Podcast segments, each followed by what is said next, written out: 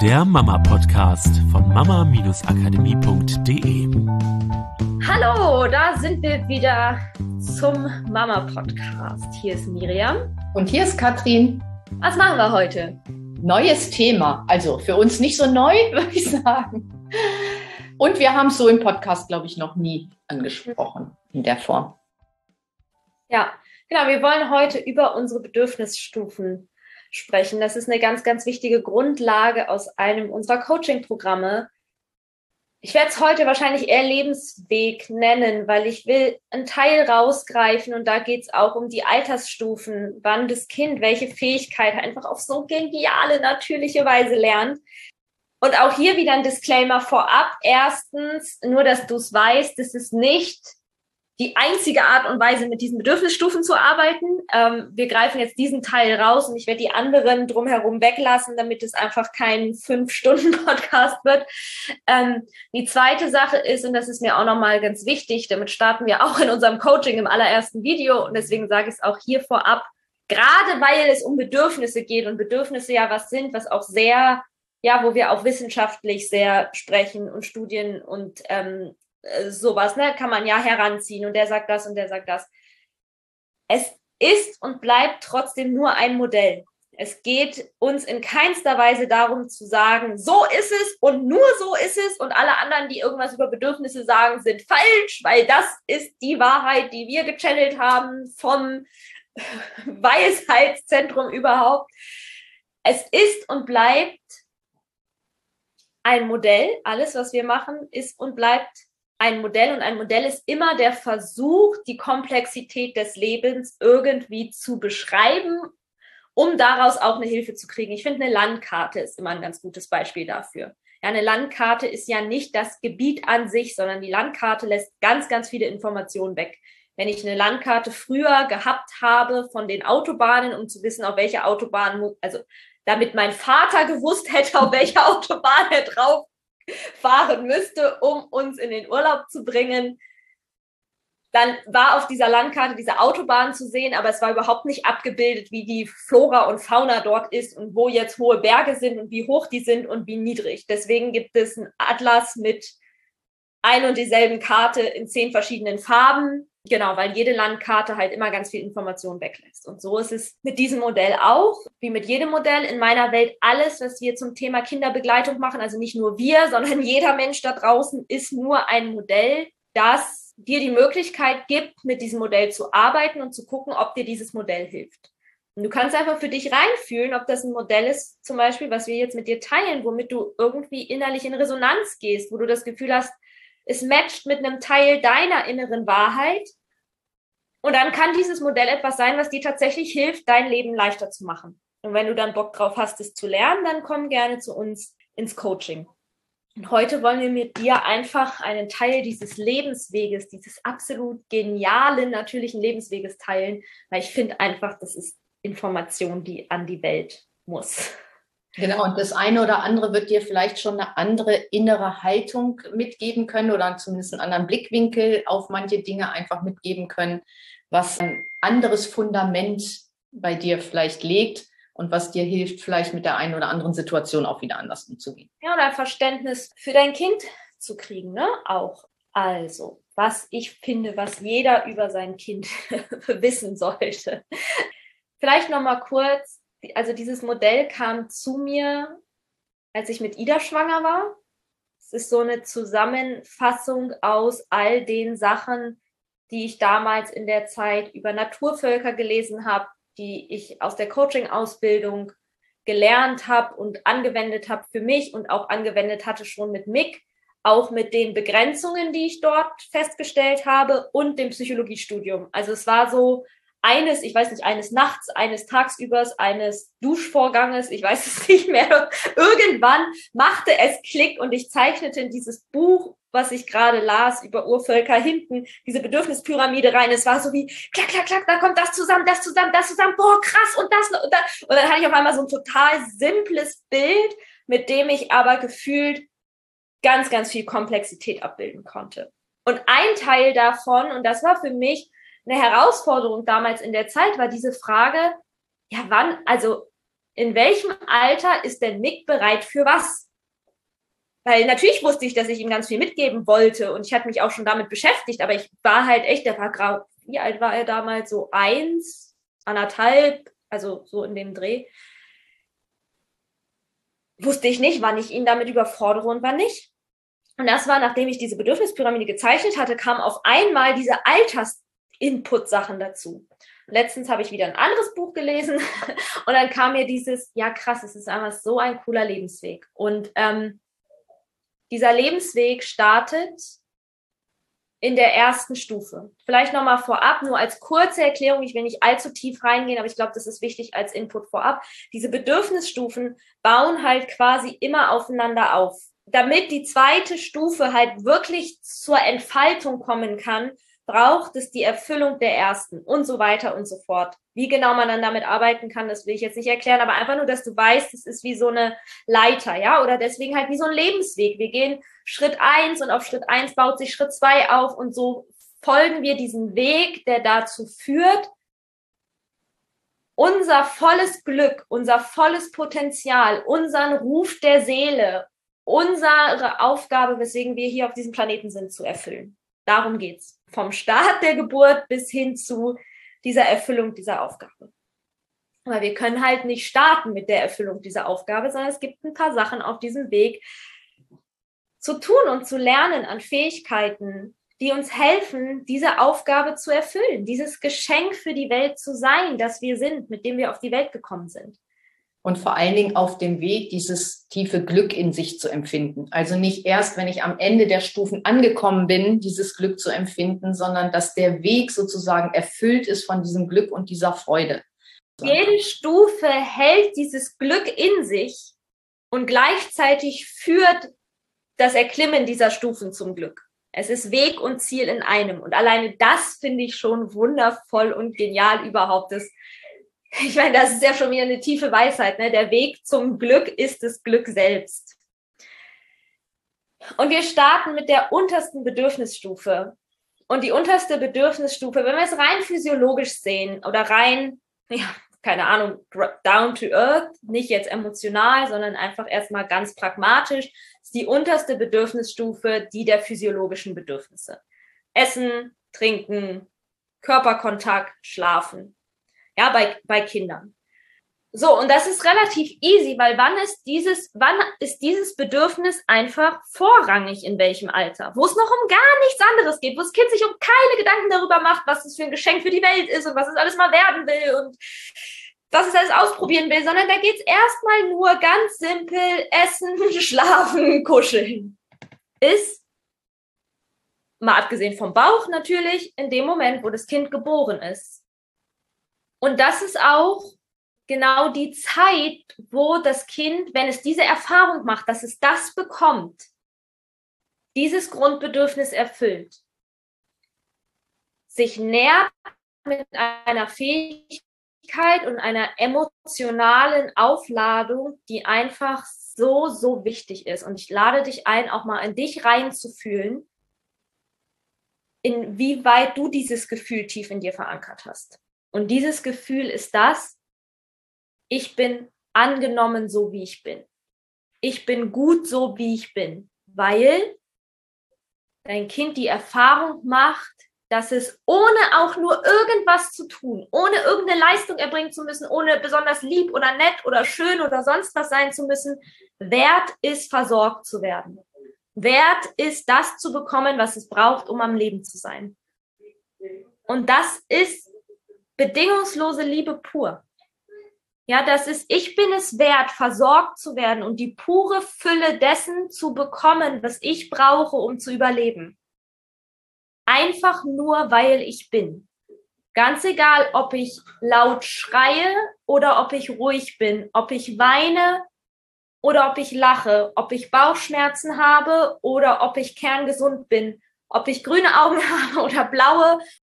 Einfach nur, wie ich bin bin ich gut genug, alles zu bekommen, was ich brauche. Bedingungslos geliebt, bedingungslos, ohne jegliche Bedingung.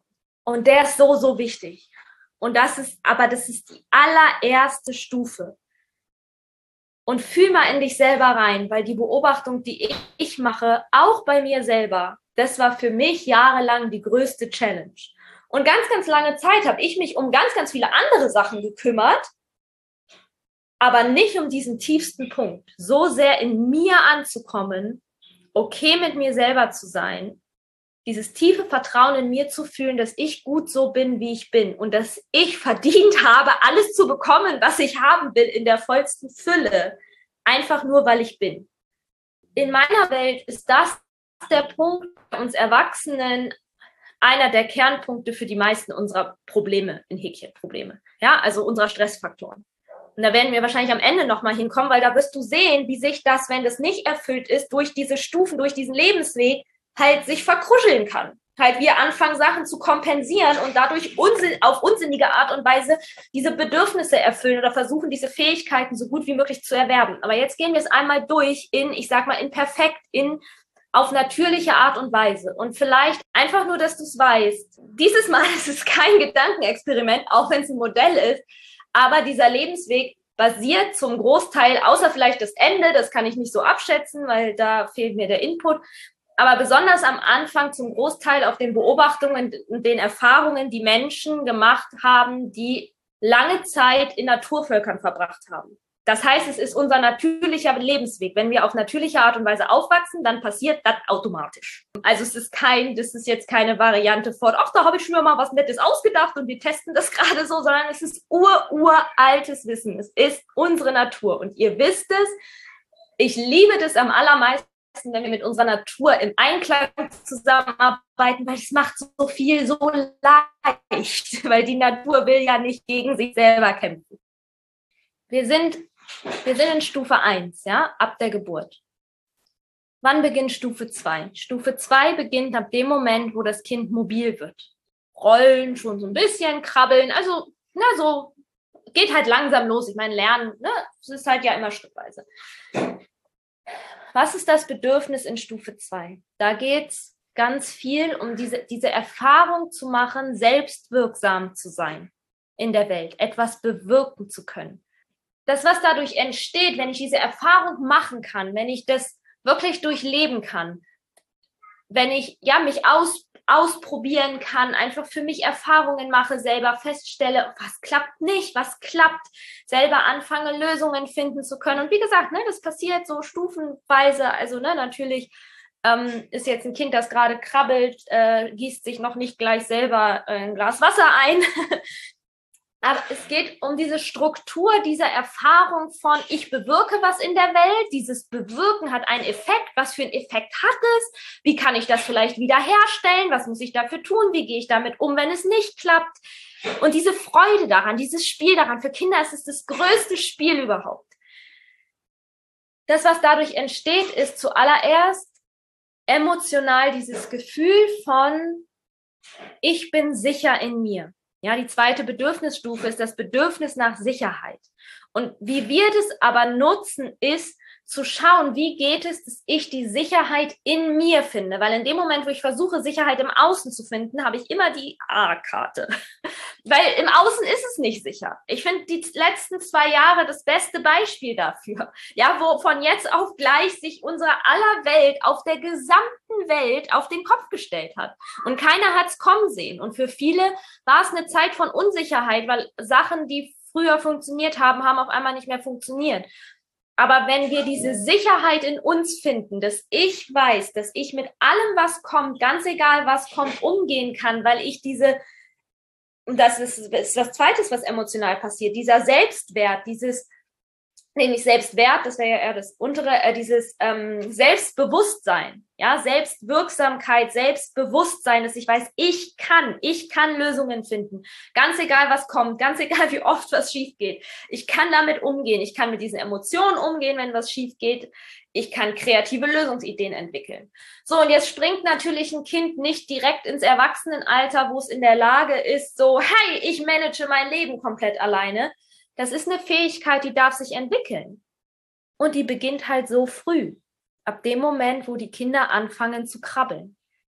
Das ist so cool, weil es ist so perfekt, Leute. Also kannst du es fühlen, wie perfekt das ist, dass das Kind ja in seinen Fähigkeiten immer weiter wächst. Es ist ja auch nicht auf einmal kein Säugling mehr und steht auf und fängt an zu laufen. Und gleichzeitig klettert es auf drei Meter hohe Bäume. Nee, es wächst immer Stück für Stück. Es macht Erfahrungen, es erweitert seine Fähigkeiten.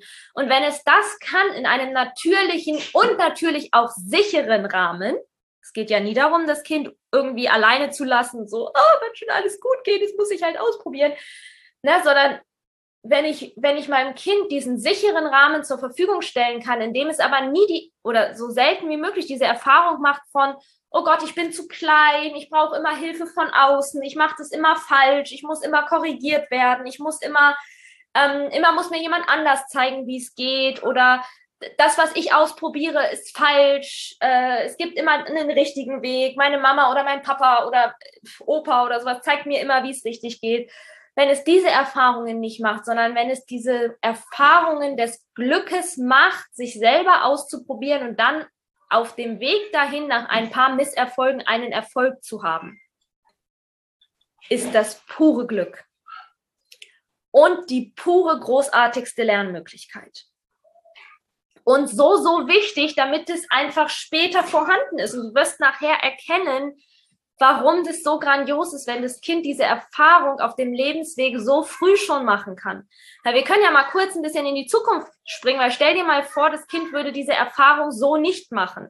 Also nicht so, dass es das so tief in sich verankern kann. Und auf einmal ist es jugendlich und auf einmal muss es aber, also ne, bewegt es sich mehr und mehr eigenständig durch die Welt, hat aber gar nicht diese Zeit gehabt, diese Erfahrung wirklich tief in sich zu verankern. Das heißt, während dieser ganzen chaotischen Sachen sowieso schon im Jugendalter, die ja eh schon eine Herausforderung sind, muss es gleichzeitig noch, versucht es gleichzeitig noch, sich diese Erfahrung nachzuholen, die eigentlich auf so natürliche Weise in diesen ersten Jahren passieren. Kannst dir vorstellen, dass das für, Gehir für das Gehirn nochmal eine doppelte Challenge ist.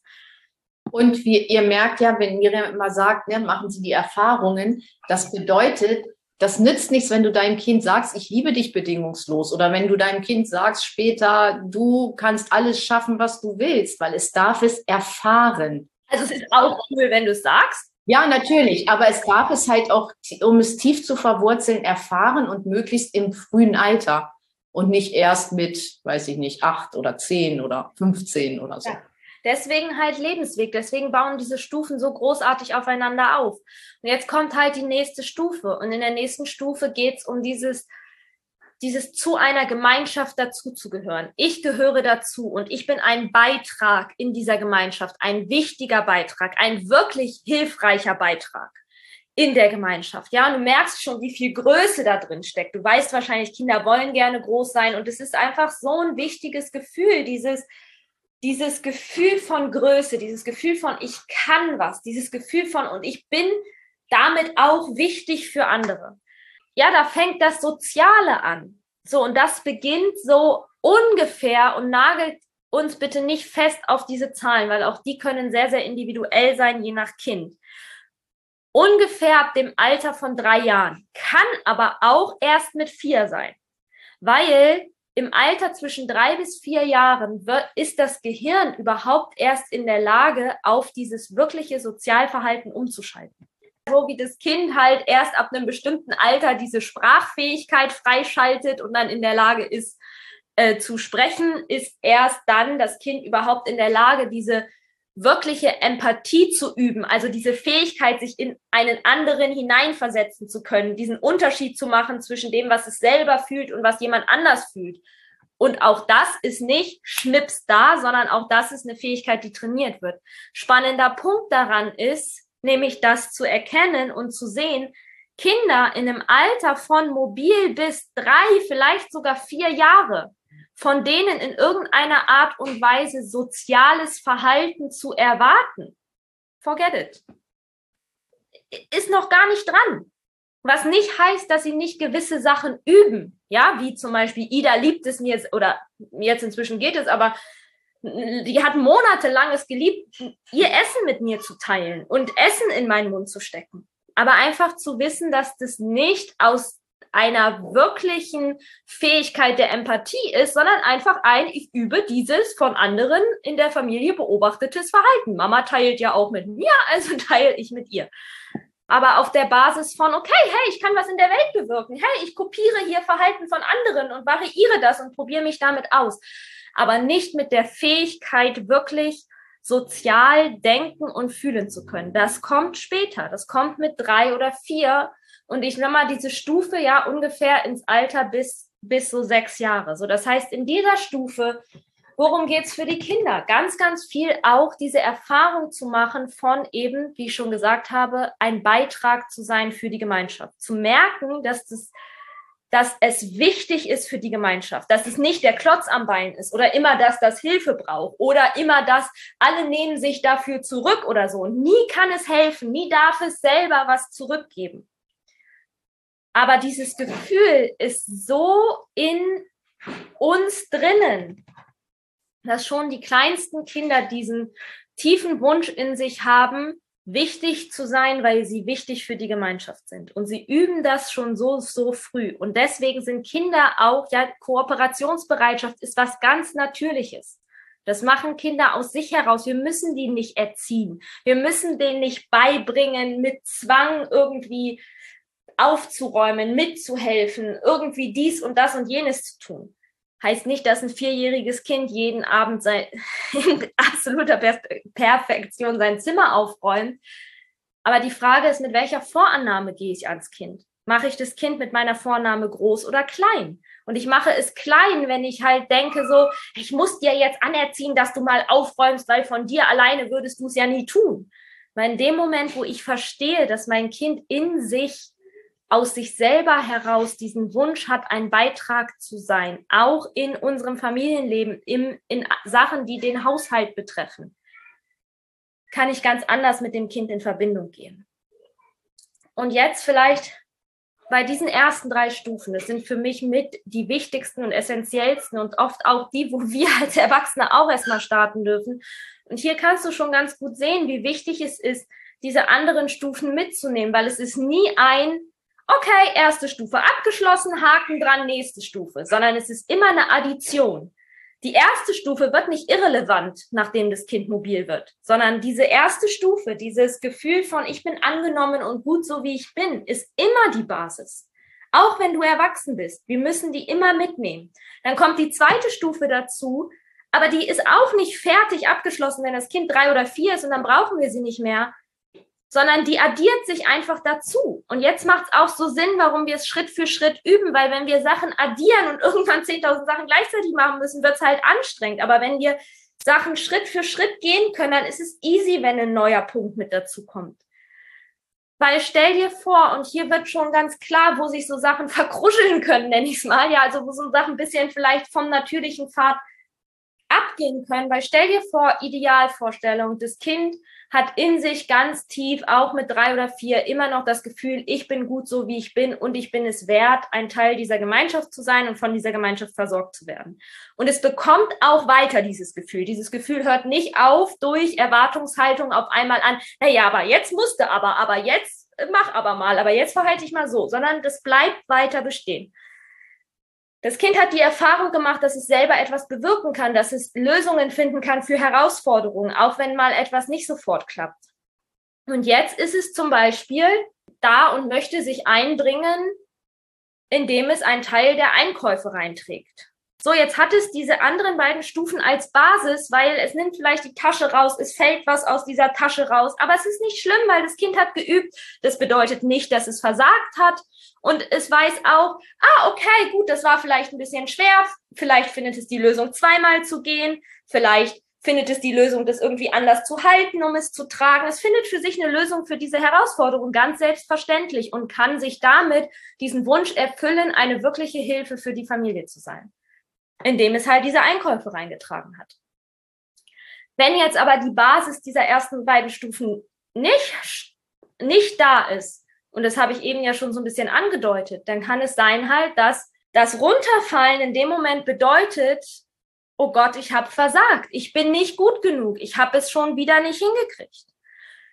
Oder dass das Kind total frustriert wird und nicht damit umgehen kann, dass es nicht geklappt hat und sich hinschmeißt und erwartet, dass ihn jetzt irgendjemand rettet, weil es entweder mit der Emotion von Frust nicht gelernt hat, umzugehen oder weil es nicht nicht mehr geübt ist, ich möchte gar nicht sagen, dass es es nicht gelernt hat, weil die Kinder können das eigentlich aus sich heraus, nicht mehr geübt darin ist, selber eine Lösung dafür zu finden, weil es sich daran gewöhnt hat, dass jemand anders für das Kind Lösungen findet. Und schon kann es sein, dass es im Alter von drei bis vier Jahren einfach anstrengend wird, ja, da, dann geistert vielleicht im Internet rum oder auch hier in diesem Podcast oder so, halt, ja, Kinder wollen kooperieren, die wollen ein Beitrag sein, die wollen mithelfen und du schaust dir dein Kind an und denkst so, ja, hm, aber meins halt irgendwie nicht. Es schmeißt sich halt auf den Boden und hat Wutanfälle und schmeißt dann die Sachen durch die Gegend und hilft halt nicht mit und, und so. Und dafür sind diese Stufen so genial. In dem Moment, wo du weißt, wie du mit denen arbeiten kannst und wo du weißt, wie du deinem Kind diesen Raum dafür zur Verfügung stellen kannst, dass es auf natürliche Art und Weise sich diese Bedürfnisse und diese Fähigkeiten holt. Und zwar nicht nur in dem Alter, wo es besonders relevant ist, sondern auch noch in den Altersstufen danach, weil das kann sich ja verändern, weil das Kind wird ja älter. Ja, also klar, einen Vierjährigen packe ich in den meisten Fällen wahrscheinlich nicht mehr an die Brust, damit er sich reguliert. Also gibt es auch, ist auch vollkommen okay. Aber in den meisten Fällen wird es nicht der Fall sein, so dass sich das natürlich verändert dann hast du eine coole Grundlage, mit der du arbeiten kannst, mit der du immer wieder schauen kannst, okay, um welche Ebene geht es jetzt gerade? So, und jetzt geht's aber natürlich weiter, weil der Lebensweg hört ja da nicht auf mit drei oder vier Jahren. So, die nächste Bedürfnisstufe beginnt dann so ungefähr mit sechs. Ja, auch hier wieder, so, es kann variieren. Aber das, was so ungefähr mit sechs, kann auch mit sieben sein, passiert ist, dass wieder was Neues im Gehirn freigeschaltet wird, nämlich neue Gehirnwellen. Und diese Gehirnwellen die das Kind vorher einfach nicht hat. Deswegen jede Erwartung, dass das Kind diese Fähigkeit haben soll, ist unsinnig. Diese Gehirnwellen ermöglichen dem Kind analytisch zu denken, logische Schlussfolgerungen zu ziehen, Sachen zu verstehen, zu hinterfragen. Auch wieder nicht, zack, da, aber es ist die Grundlage da, um diese Fähigkeit üben zu können das passt ganz gut. Das ist so eine der Sachen, die vielleicht noch einigermaßen natürlich am deutschen Schulsystem ist, dass es mit sechs Jahren beginnt, weil das passt so ungefähr so in diese Schiene, ja, dass wir anfangen, auch so analytisches und logisches Denken zu kreieren. Das heißt, von einem Kind vorher zu erwarten, dass es irgendwas ver also versteht und darüber sein Verhalten verändert, können wir vergessen. Ja, und da mal ganz kurz noch, es fängt da erst an. Also du kannst auch mit sechs Jahren nicht von deinem Kind erwarten, dass es komplett analytisch denkt. Ja, also diese Bedürfnisstufen fangen da immer erst an und dann gibt es diese Zeit, wo sich das entwickelt und jedes Kind in seinem eigenen Tempo. Ja. So, worum es jetzt geht in dieser Bedürfnisstufe, ist aber nicht analytisches Denken. Es ist einfach zufällig, was, was mir aufgefallen ist, ist es da äh, in dieser Phase mit passiert. Ähm, sondern das, worum es geht, ist halt mehr und mehr in dieses, in diese Individualität noch zu kommen, ja? Dieses rausfinden, wer bin denn ich als Individuum? Ich einfach als Miriam, so. Was macht mich aus? Und auch mich, äh, naja, zu beweisen, klingt wieder so nach Kampf, aber quasi Erfahrungen zu machen, in denen ich mehr und mehr halt mich als Individuum erfahre und nicht immer nur in dem Zusammenhang mit meinen Eltern. Ja, also, ne, das ist, das kennen wir ja auch, ne, deswegen ist Schule ein ganz gutes Beispiel. So, es ist so, Schule ist so ein Raum, da sind die Kinder auf einmal noch mehr auf sich alleine gestellt. So, ja, im Kindergarten auch, aber einfach die Strukturen im Kindergarten sind ja noch viel mehr irgendwie, da wird sich gekümmert und so. In der Schule, ne, dann gibt es so Aufgaben, Hausaufgaben, da muss sich das Kind auf einmal drum kümmern, da müssen Sachen ordentlich gehalten werden. So, also, ja, und das ist, und, und das Kind ist dort an einem anderen Ort und du hast da keinen Zugriff drauf. Und du kriegst halt auch nicht alles mit, was da passiert. Und das ist aber wichtig. Es ist wichtig, dass das Kind mehr und mehr diesen Raum auch für sich hat, um sich selber zu erkunden, in dem, wer bin ich überhaupt? Ich muss ja ein Gefühl dafür kriegen, wer bin ich überhaupt? Also was sind denn auch so meine Vorlieben? Ja, was mag ich gerne? Woran habe ich Spaß? Woran habe ich vielleicht nicht so viel Spaß? Was fällt mir leicht? Was fällt mir nicht so leicht? Jetzt wieder Beispiel Schule halt, ne? Mag ich Englisch? Mag ich Deutsch? Mag ich Mathe? Mag ich Naturwissenschaften? Und natürlich bitte, Ja, also grenzt es nicht auf die Schulfächer ein. Es ist nur ein Beispiel. Es geht um viel, viel mehr, als rauszufinden, in welchen Fächern bin ich gut. Aber halt genau mich da kennenlernen, weil auch das kannst du vielleicht beobachten. Ich weiß nicht, je nachdem, wie alt dein Kind ist, aber vielleicht kennst du es auch von Bekannten oder so, dass jüngere Kinder einfach auch noch sehr elternbezogen sind. In einem bestimmten Alter finden die einfach alles toll, was wir toll finden. Das ist ja ein wichtiger Schritt, weil dadurch können sie ja erstmal auch Zugang finden zu verschiedenen Themen. Aber irgendwann geht es halt darum, auch rauszufinden, okay, und was macht mich denn aus? Bin ich wirklich der Motorradtyp oder halt habe ich eher Bock auf Fahrrad oder auf Skier oder auf Schwimmen oder auf whatever. Genau, und das, was dadurch entsteht, ist ja auch mehr und mehr diese Selbsterkenntnis, ja, dieses, okay, ich weiß, wer ich bin. So, die nächste Stufe, äh, also keine, keine Altersangabe jetzt, die Altersangaben werden jetzt immer unkonkreter, aber ist quasi das Jugendalter, ja, Pubertät, wir es so nennen wollen. Ähm, also dann das Jugendalter. Und da ist dann für mich so diese, ja, nächster Lebensweg, auch diese Frage, nicht nur, wer bin ich, sondern auch, wer will ich sein? Und wir kennen das, habt ihr bestimmt schon gehört, auch dieses, dass es wichtig ist in der Pubertät, dass sich die Kinder auch abgrenzen von den Eltern. Und dass es eben genau auch darum geht, dieses sich selber in der Welt zu sehen, auch im Kontrast zu der Welt. Also wir können einmal ins Gehirn kurz reingucken, weil das, was in der Pubertät passiert, ist, ich stelle mir das immer so vor, als wenn einer alle Verkabelungen, die einmal gemacht wurden, nimmt und rausreißt, dann sind die erstmal alle wieder weg und dann wird neu sortiert. Welche brauchen wir? Welche wollen wir behalten? Welche waren gut, so wie sie waren? Welche wollen wir umstecken? Welche fliegen ganz raus? Und das ist ja erstmal, deswegen ist Pubertät so ein Gefühl von ah, Orientierungslosigkeit manchmal, weil einfach das Gehirn sich komplett neu umstrukturiert. Und das ist aber auch total wichtig, weil das Kind dann halt rausfindet, aufgrund der Basis, die es von dir mitbekommen hat, was will es jetzt individuelles draus machen. Und jetzt kriegst du schon mit, auch auf der Ebene, wie cool das ist, wenn das Kind vorher diese anderen Erfahrungen wirklich in sich verankert hat. Und wie verwirrend das sein kann, wenn das Kind das nicht hat. Weil stell dir vor, das aber, es werden zwar alle Kabel rausgezogen, aber trotzdem, ja, das Kind weiß, es ist sicher, diese bedingungslose Liebe, es weiß, es ist angenommen, so wie es ist. Das heißt, es weiß auch, dass du ein sicherer Hafen bist für das Kind. Selbst wenn es sich von dir abtrennt, aber es weiß, es muss nicht kämpfen darum, von dir gesehen oder anerkannt zu werden, weil es weiß, es kriegt auch diese bedingungslose Liebe, selbst wenn es in manchen Entscheidungen jetzt andere Entscheidungen trifft, als die, die du getroffen hast. Selbst wenn es sich für Werte Sachen entscheidet, die anders sind als die, die du für dich lebst weil ihr das geübt habt über die letzten Jahre. Immer mehr diese Abnabelung, diese Freiheit. Ja, weil jeder Schritt ist ja auch eine Form von mehr Freiheit für das Kind, mehr Abnabelung. So, wenn es in sich dieses Gefühl schon hat von, es kann trotzdem Lösungen finden, es kann damit umgehen, wenn Gefühle kommen von Frust oder von, ich weiß gerade nicht, wie es geht oder ich weiß nicht, was die Lösung ist. Weil das könnte unter Umständen der Pubertät des Öfteren kommen, wenn so neue Herausforderungen kommen. Ja, das heißt, es hat es schon geübt, ab dem Moment, wo es mobil ist und ja über die Jahre hinweg, weil das ist ja nicht dann abgeschlossen, sondern es wird ja immer mitgenommen, jede Stufe so es weiß, dass es ein wichtiger Beitrag ist und auch das ist für Jugendliche total wichtig. Diese Erfahrung, dass sie was, dass sie bedeutsam sind, dass sie nicht die Blöden sind, die einfach immer nur Stress verursachen und mit denen man um alles kämpft und die man für alles verurteilt und alles doof findet, was sie machen, sondern das ist eines unserer Grundbedürfnisse, dass wir ein Beitrag sein wollen für die Gemeinschaft.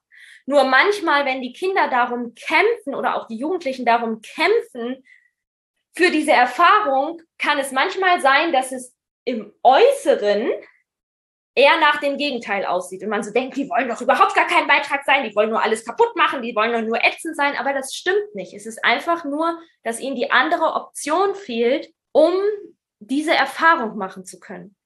Und oftmals ist ja dann da auch eine Peer Group dahinter, zum Beispiel, wo sie dann mit diesem eher merkwürdigen Verhalten, aber in der Peer Group vielleicht diese Erfahrung machen, dazu zu gehören, ein Beitrag zu sein. Ja, ich mache jetzt mal einen ganz, äh, ganz krassen Fall, sowas wie, was ist ich, Vandalismus, irgendwelche Sachen zerstören. Also ja, das ist jetzt ja eher es geht auch um vielleicht einfach Kämpfe zwischen den Eltern. Also mir geht es jetzt nicht darum, dass alle Kinder sofort unter der Straße landen, aber einfach nur so als Beispiel, weil in dem Moment bin ich vielleicht kein Beitrag jetzt für die große Welt, weil ich da eher Schaden anrichte, aber in der Peer Group bin ich vielleicht ein Beitrag, weil ich halt mithelfe, dieses merkwürdige Ziel zu erfüllen, Sachen kaputt zu machen, damit ein Zeichen zu setzen, whatever.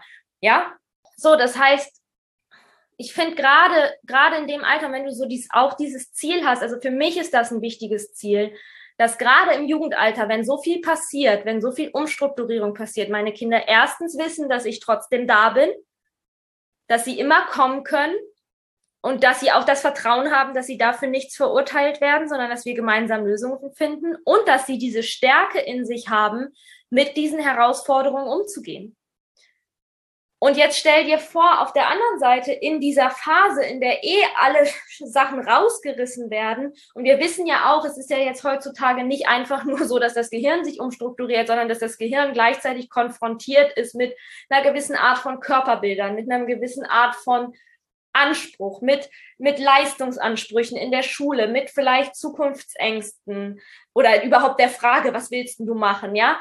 Wenn zum Beispiel da dann noch dazu kommt, dass dieses Gefühl nicht da ist von ich bin gut so wie ich bin, unterste Bedürfnisstufe und du triffst auf Körperbilder, die halt zeigen, so musst du perfekt sein und dein Körper ist aber nicht so wie dieses Körperbild, dann trifft dieses Foto auf einen Nährboden, der dankbar dieses Gefühl annimmt von wieder ein Beweis dafür, dass ich nicht gut genug bin und jetzt weiß ich, was ich tun muss, um gut genug zu sein, nämlich ich muss so aussehen.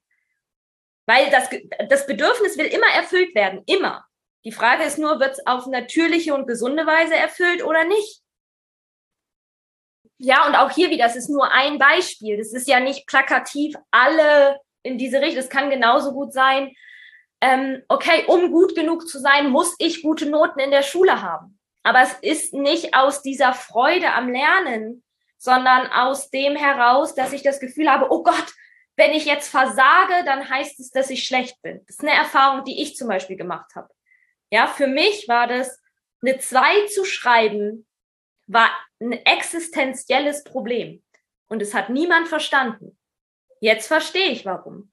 Weil eine 2 und eine 3 sowieso schon mal 4, da habe ich gar nicht drüber nachgedacht, aber eine 3 zu schreiben, das war für mich eine Katastrophe. Warum? Weil es bedeutet hat, dass ich nicht wertvoll bin, dass ich nicht gut genug bin. Das ist der Beweis dafür, dass ich versagt habe. Und es hat die unterste Bedürfnisstufe angetriggert. Und jetzt lass uns mal wieder das Schöne weiterfließen, und zwar in die letzte Stufe. Und das ist die Stufe, ich bin ein Geschenk für die Welt. Und das ist für mich eine der, einfach so ein Wunder, weil in dieser Stufe kommt doch alles zusammen in dieser Stufe kommt alles zusammen. Ich habe die Erfahrung gemacht, in der ersten Stufe, dass ich ein Geschenk bin für die Welt, einfach weil ich da bin und dass ich es wert bin, da zu sein. Dann habe ich die Erfahrung gemacht, dass ich etwas bewirken kann in der Welt. Dann habe ich die Erfahrung gemacht, dass ich mit diesem Bewirken in der Welt ein Beitrag sein kann für andere, eine wirkliche Hilfe. Dann habe ich rausgefunden, was macht denn mich aus? Was macht denn mich special? Was ist denn das, was für mich total eigen und individuell ist, was vielleicht auch andere nicht haben. Dann habe ich für mich rausgefunden, okay, und wer will ich sein? Wie will ich mich positionieren in der Welt? Was will ich, was will ich für eine Rolle einnehmen? Wer will ich denn sein? Wo will ich vielleicht auch hinwachsen? Ich weiß, wer ich bin, aber ich weiß auch, ah, okay, da gibt's aber noch was, wo ich hin will, weil Wachstum, ja, Leben ist Wachstum. Ohne Wachstum hören wir auf zu leben. Und mit all diesen Sachen, die sammel ich haufenweise Geschenke und Fähigkeiten gebe ich dann diese Fähigkeiten an die Welt zurück und bin ein Geschenk für die Welt. Mit allem dem, was ich bin, mit der großartigsten, individuellsten Version meiner selbst, mit dem einzigartigen Ding, was kein anderer hat, weil es mein einzigartiges Geschenk für die Welt ist.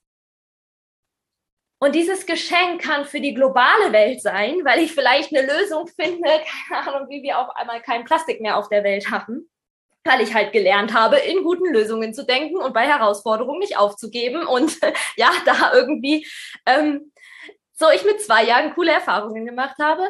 Und dieses Geschenk für die Welt kann enorm individuell sein, weil ich vielleicht einen Menschen begleite auf dem Dorf, ja, also zum Beispiel eine, meine Schwägerin ähm, sozusagen, die arbeitet als Pflegerin und die liebt diesen Job. Und sie erzählt immer voller Liebe von, von den Omis, um die sie sich kümmern darf und mit, wie sie, wie die sich schon drauf freuen, wenn sie wieder kommt.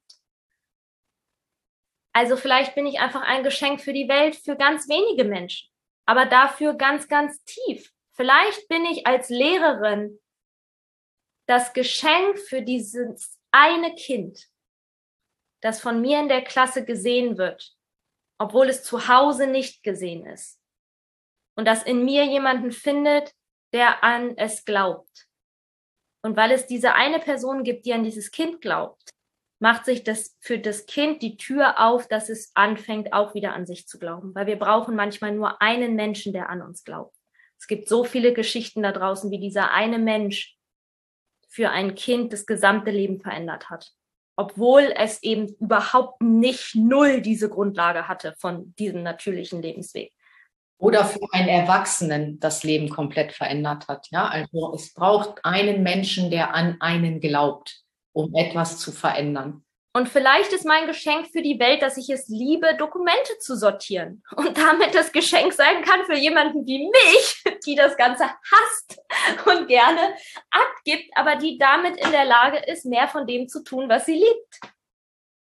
Ja, also es ist auch hier Geschenk für die Welt sein heißt nicht, dass wir alle mit Menschen arbeiten müssen. Ein Geschenk für die Welt sein kann auch sein, dass ich alleine zu Hause vor meinem Computer sitze und irgendwas mache, was programmiere oder kann auch sein, dass ich einfach nur den Menschen Freude mache, ja, als Entertainer, die Menschen zum Lachen bringe. Und wenn es mit unsinnigen YouTube-Videos ist, aber wenn es die Menschen zum Lachen bringt und ihnen einen Moment der Freude schenkt, könnte auch das ein Geschenk für die Welt sein. Und wir haben ja vorhin von Glück gesprochen, weil das Glück findet sich halt in dem Moment, wo es halt in Einklang steht mit deiner Natur, mit diesem Lebensweg.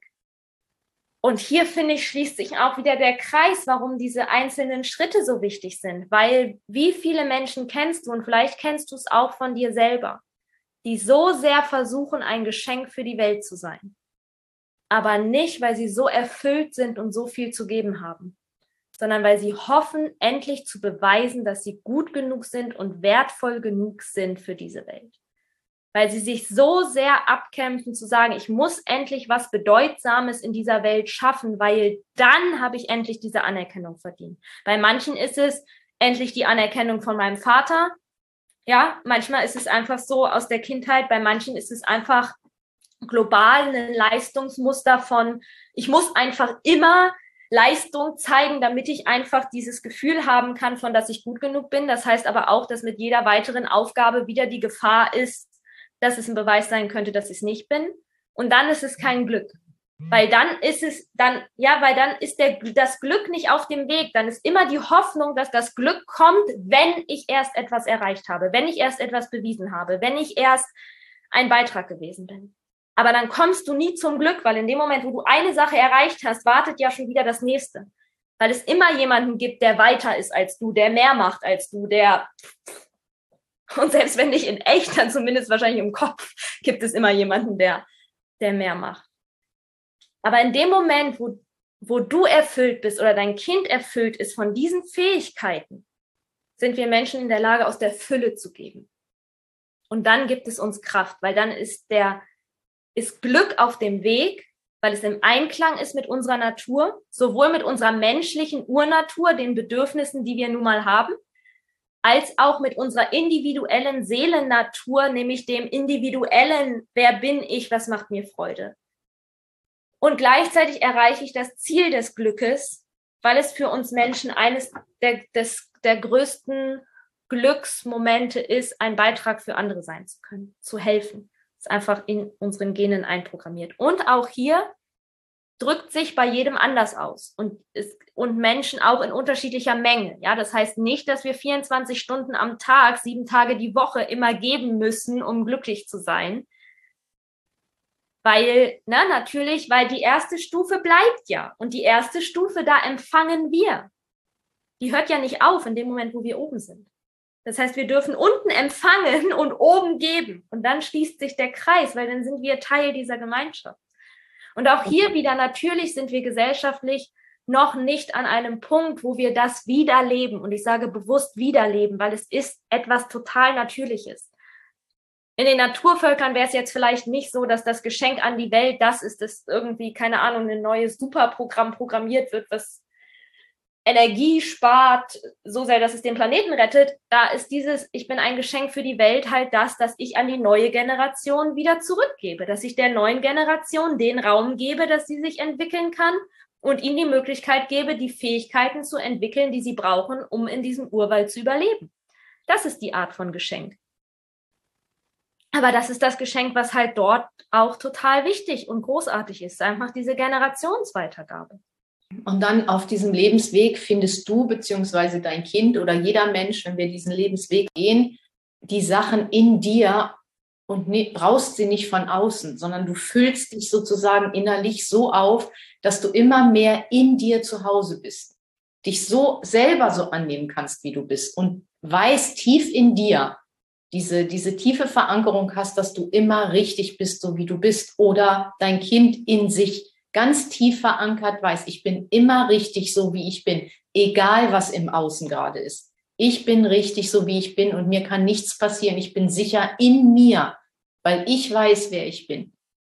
Und in dieser Gesellschaft mit der Side Note, ich kann sogar damit umgehen, wenn ich mal nicht das Gefühl habe, gut so zu sein, wie ich bin. Ja, weil ich, ich glaube, glaub, der ist wichtig, weil ansonsten wird es halt wieder ein neues Leistungsding. Dass ihr, oh Gott, ich fühle mich nicht richtig, ich habe es schon wieder nicht geschafft, ich bin gerade weg von meiner Natur. Dann, dann spielen wir exakt das gleiche Spiel wie vorher, nur einfach mit einem anderen Inhalt. Und ja, es gibt Völker, die haben nicht mal Worte für Selbstbewusstsein, weil Selbstbewusstsein für die so natürlich ist, dass sie es nicht mal benennen müssen. Also die kennen kein Fehlen von Selbstbewusstsein, deswegen gibt es das Wort Selbstbewusstsein nicht aber es sind nicht wir.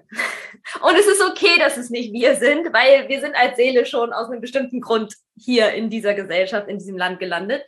Auch wenn es vielleicht für uns nicht immer total ersichtlich ist. Aber ich muss auch sagen, wenn ich mir so unser Haus anschaue, ich bin auch an den meisten Tagen sehr froh, dass ich nicht im Urwald sitze, sondern in diesem Haus sitzen darf. Ich finde diese Reise zu mir selber mit diesen Herausforderungen auch durchaus sehr spannend. Genau, und das ist dieser Lebensweg. Und kannst du fühlen, wie cool das ist? Also ich, ich liebe das einfach, darüber zu sprechen. Deswegen habe ich auch gedacht, nee, wir müssen jetzt darüber sprechen, weil erstens muss es an die Menschheit und zweitens habe ich keinen Bock, dass das in so viel Sachen in diesen Videos fest ist, die ich einmal aufgenommen habe und ich darf nie wieder darüber sprechen, weil ich sie einmal aufgenommen habe. Ich will darüber sprechen, weil es ist so cool. Ähm, genau, und das ist halt quasi das, was wir in unseren Coachings machen ja, dir zu helfen, das in dir freizulegen, weil es geht im Coaching nicht darum, dass wir dir Wissen verkaufen. Das Wissen kannst du dir auch irgendwie in Büchern zusammensuchen. Vielleicht hast du es nicht zu 100 Prozent so, wie wir die Bedürfnispyramide nutzen, weil ich das halt für mich so zusammengebaut habe. Aber grundsätzlich kannst du dir das einfach in Büchern zusammenlesen oder halt auch in diesem Podcast. Aber es kann halt sein, dass du das Gefühl hast, dass du das Wissen ja hast, aber dass du halt einfach trotzdem struggles, das Ganze umzusetzen. Und das ist das, was wir dann im Coaching machen. Ja, dir zu helfen, das freizulegen oder auch zu wissen, wie du es immer wieder in Zukunft freilegen kannst. So, wir haben das eine Programm, das Drei-Monats-Programm äh, Familienalltagszauberformel. Da geht's halt um diesen Weg für die Kinder und wie du es mit den Kindern machst, durch diese ganzen Stufen durch, wo wir wirklich tief in diese Bedürfnis Pyramide auch reingehen und wie du sie nutzen kannst und dass du auch na, rausfindest, aber wie konkret mache ich das denn jetzt dann auch mit den Kindern in den Situationen? Und wie mache ich es in den Momenten, wo dann Herausforderungen auftreten? Genau. Oder auch hier in dieser Gesellschaft, wo ich eben nicht eins zu eins was aus den Naturvölkern übernehmen kann, sondern wo ich vielleicht ein bisschen anpassen muss. Und der zweite Part ist halt das Zuhause in dir Programm, wo es eher ganz, ganz viel um dich geht, wo es darum geht, so sehr in dir anzukommen und mal diese ganzen, ähm, dieses ganze System von ich versuche das Bedürfnis zu erfüllen durch ungesunde Sachen in der Hoffnung, dass ich irgendwas im Außen mir das Gefühl gibt, dass ich gut genug bin, so wie ich bin, dieses System mal zu crashen. Sich bewusst zu machen, was sind da so die Sachen und dann dahin zu kommen, da immer mehr und mehr wirklich in dir zu sein. Und wenn du ähm, dir da Unterstützung wünschst, dann melde dich gerne. Und wir freuen uns auch von dir zu hören, was diese Podcast-Folge mit dir gemacht hat, was sie schon verändert hat, so Großartiges für dich mitnehmen konntest. Schreib uns einfach gerne an mail at mama-akademie.de. Genau. Und da lesen wir, was du uns Tolles mitteilst, was sich bei dir verändert hat. Oder falls du noch Fragen hast zu unserem Programm oder was auch immer es ist, wir lesen es auf jeden ja. Fall. Genau. Also wenn du die Unterstützung willst, wünschst, schreib einfach eine E-Mail, weil dann können wir, wir wissen ja nicht, wann du genau diesen Podcast hörst. Ne? Also kann, wenn du ihn jetzt hörst, dann könnte ich dir theoretisch sagen, mach dies, das, jenes, aber es kann ja auch sein, dass du es erst in ein paar Wochen oder Monaten hörst. Und ähm, schreib uns einfach eine E-Mail, weil dann können wir auch einfach gucken, welches Programm ist gerade offen, wann macht es auf, welche gibt es überhaupt gerade, weil da ist ja bei uns auch immer viel Wandel drin. Dann können wir einfach individuell schauen, was ist das, was du brauchst und was, äh, wie können wir dich gerade unterstützen. Deswegen so einfach pauschal, damit du nicht irgendwelche Links suchst, die dann aber nicht mehr funktionieren oder sowas. Schreib uns einfach eine E-Mail, sag, hey, ja, ich finde es total interessant. Könnt ihr, können wir da irgendwie mal gucken und dann, genau, finden wir finden wir einen Weg. Gehen genau.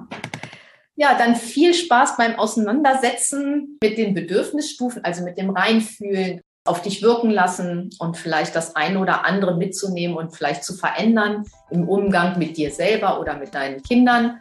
Genau, und eine tolle Zeit. Macht's gut. Tschüss. Das war der Mama Podcast, der Podcast, der Familien zusammenwachsen lässt.